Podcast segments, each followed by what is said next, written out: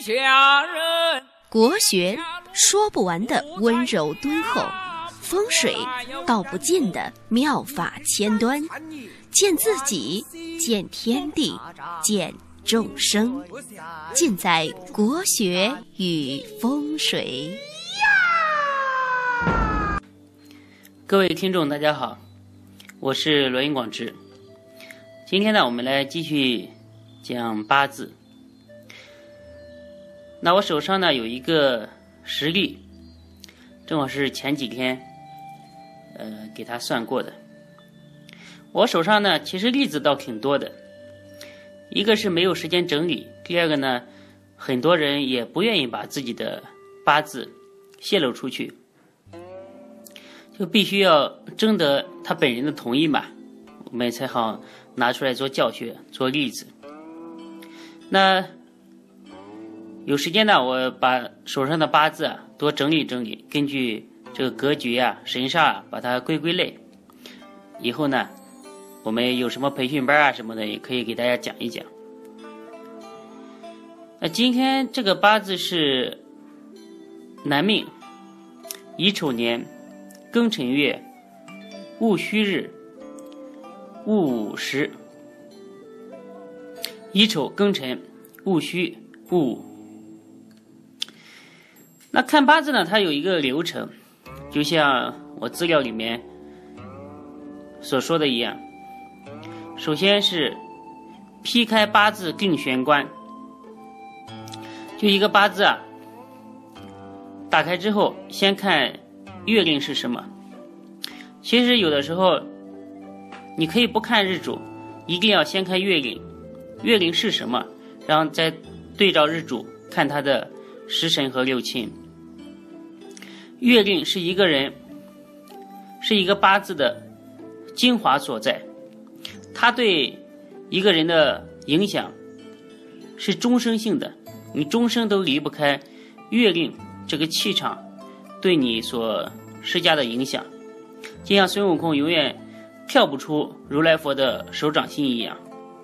所以看八字手中月令，叫做劈开八字定玄关。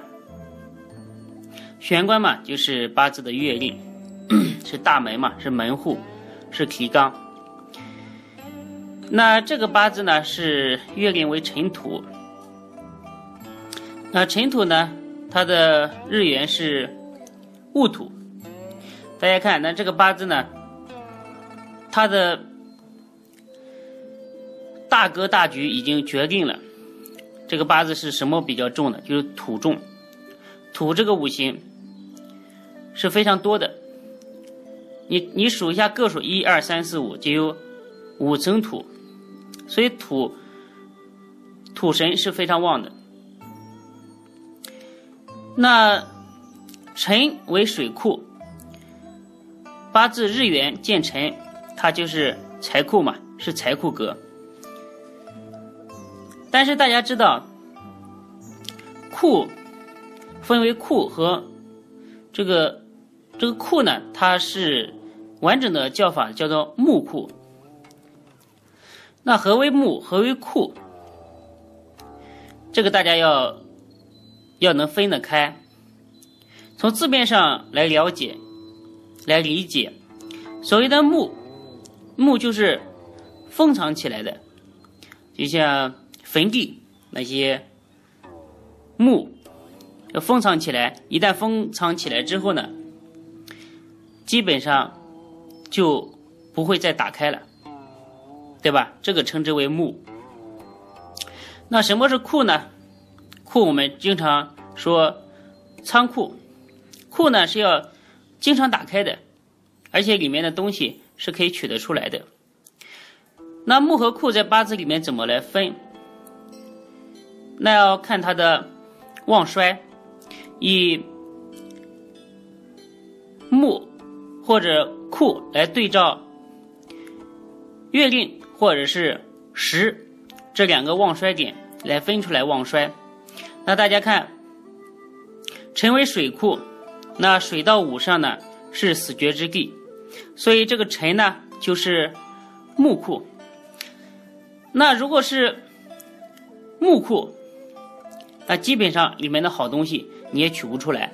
即使八字有冲冲你这个财库，也是冲不开，冲也无用，因为那不是那不是你的财库，它是一个墓里面的宝贝呢，是沉在沉在里面的，取不出来的。那我们看这个八字的结构，那辰里面有个乙木，是作为官星透在了年上，而庚金呢是食神透在了月上。那乙庚又合，它这个呢，它它代表一种什么象呢？其实看八字并不一定要什么看旺衰，看格局，它八字呢就是一个八字。你看不看？它就是一个八字，永远在这边。所以最好的看法呢，就是读它的相。这个八字想表达一个什么意思，或者说它这种组合能代表一种什么相？那官星大家知道，在八字里面是代表管理，代表秩序。代表当官，对吧？那食神呢是代表俸禄，代表工资。那以庚相合，什么意思呢？就是用我的管理能力去获得一份俸禄。那基本上呢，可以确定这个人呢是靠管理，在单位里面，然后获得一份收入，获得一份工资。那。那在什么单位工作呢？我们再来分析。大家看哦，这个八字，它的精气啊是非常足、非常足的。什么意思？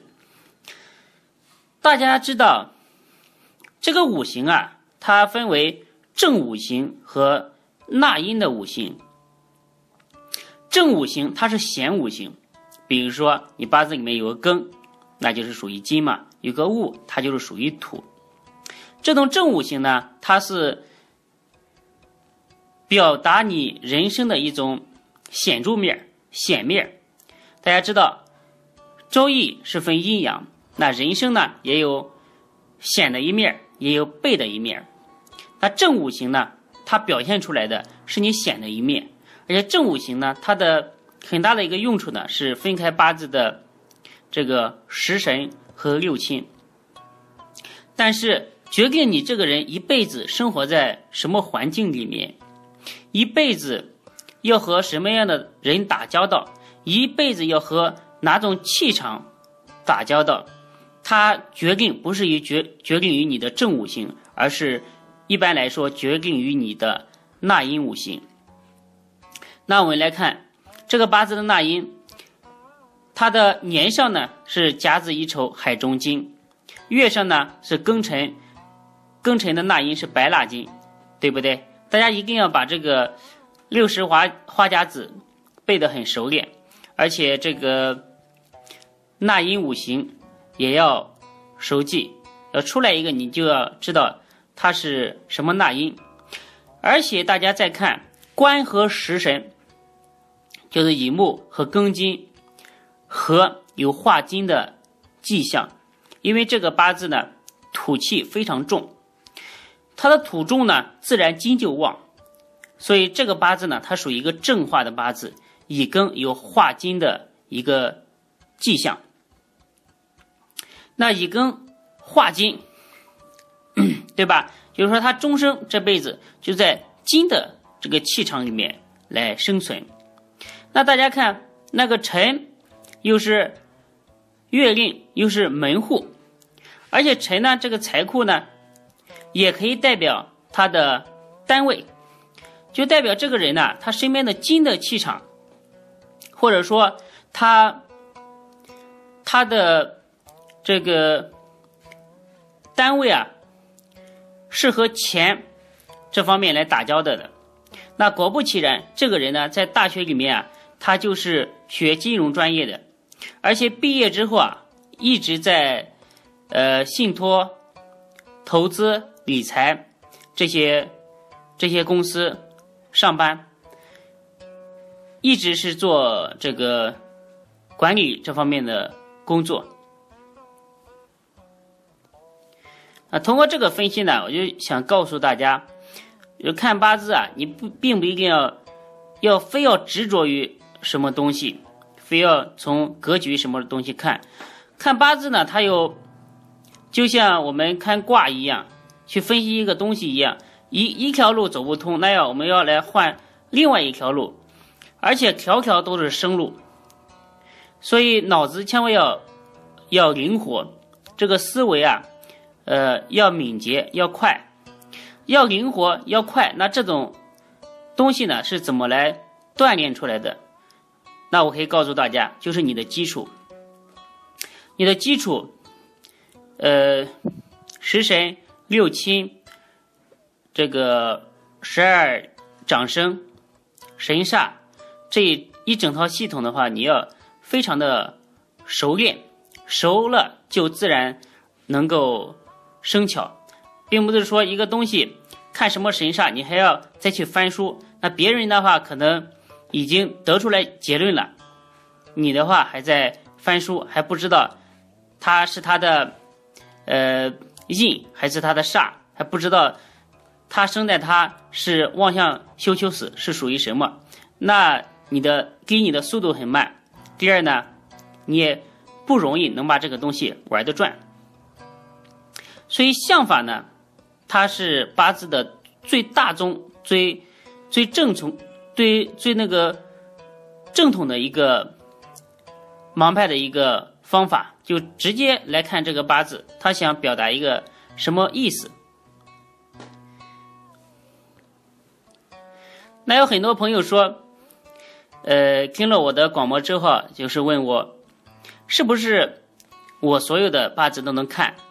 这个我告诉大家是不可能的，因为八字本身来说的话，它有五十多万种组合，组合很多，你不可能说每一种八字它的组合你都能碰到，而且这个东西呢和人的你看这个八字的时候状态是很有关系的。如果你的心很静，呃，心无杂念的话，有的时候确实批八字是批的非常非常神奇的。那有的时候呢，有些特别难的八字也是很难掌握，很难看得清楚，甚至说批出来的结果和当事人的话非常的不符合，就是差距十万八千里，这都这都是很很很正常的，而且很多人的这个时辰啊，他并不一定记得很牢靠，很很清楚，所以有的时候。算出来的结果和你本人有一些差距啊，这个也是很正常的。那这个时候怎么怎么办呢？如果你继续相信我的话，可以就是说，比如说你提供，比如说我，比如说哪一年好或者不好，发生什么事情，可以对一下，或者说，呃，先把时辰然后来校一下。如果时辰校准了，或者说对这个八字的一个，呃，整个的。他的格局呀，他的思路啊，如果对了之后啊，那接下来给你批算的这个结果呢，也应该也是准确的。所以这个东西也不是说能吹牛吹出来的。我不像网上的很多大师说自己能算别人的祖宗八辈，我觉得那个是不科学的，也 也是也是不现实的。因为中国的玄学这些东西啊，你。如果没有非常高的天赋，或者说天生天生异禀的话，你这个东西如果要掌握的非常熟练，掌握的神神乎其神，对于一个普通人来说，我觉得也是不太现实的。所以说我我从来不标榜自己，呃，反正有有多大本事。就就说多大话吧，这个东西我觉得还是实在一点好，因为实在实在说实话做实事，总归会睡得踏实一点。那今天呢，就给大家说到这里。这个八字呢，我只是给大家分析一下他的工作这个这这种状态吧，希望大家能有所领悟。谢谢各位。